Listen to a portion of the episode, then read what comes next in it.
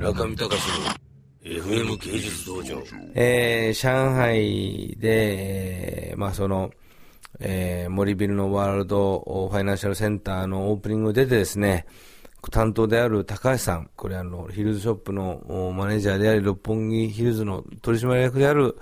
まあ、あの、出世街道を、ひた、駆けに駆け上がった男ですけれども、この、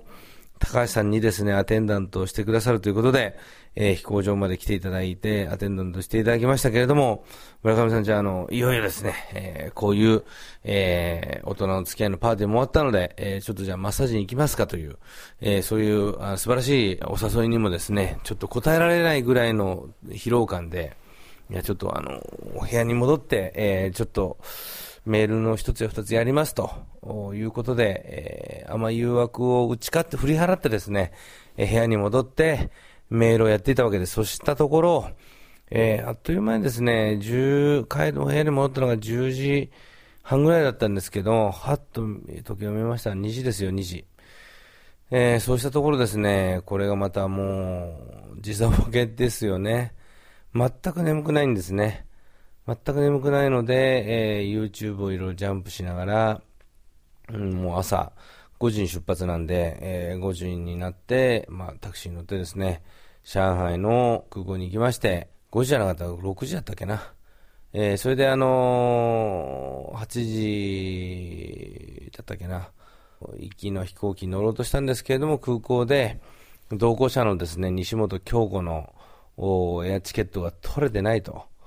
これがまたこう、えー、チャイナイースタンっていうエアラインでですね、揉め事がありまして、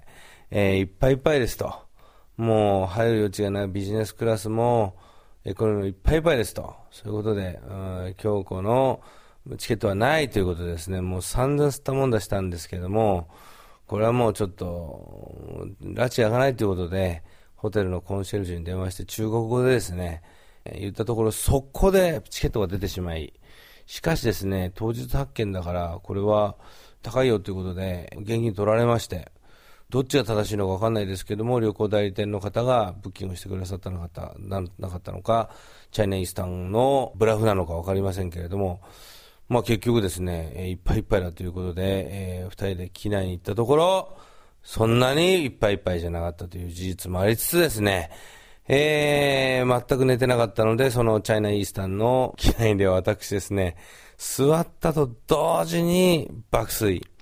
そして一回あの、スチュワーデスにですね、あのー、お客様あの、サンダルに履き替えますかと言われたんで、ああ、うーあうーと言って履き替えたか履き替えないかわかんないうちにですね、えー、背もたれをちょっとこう下に、後ろの方にググッとやったら、もうそのまま爆睡と。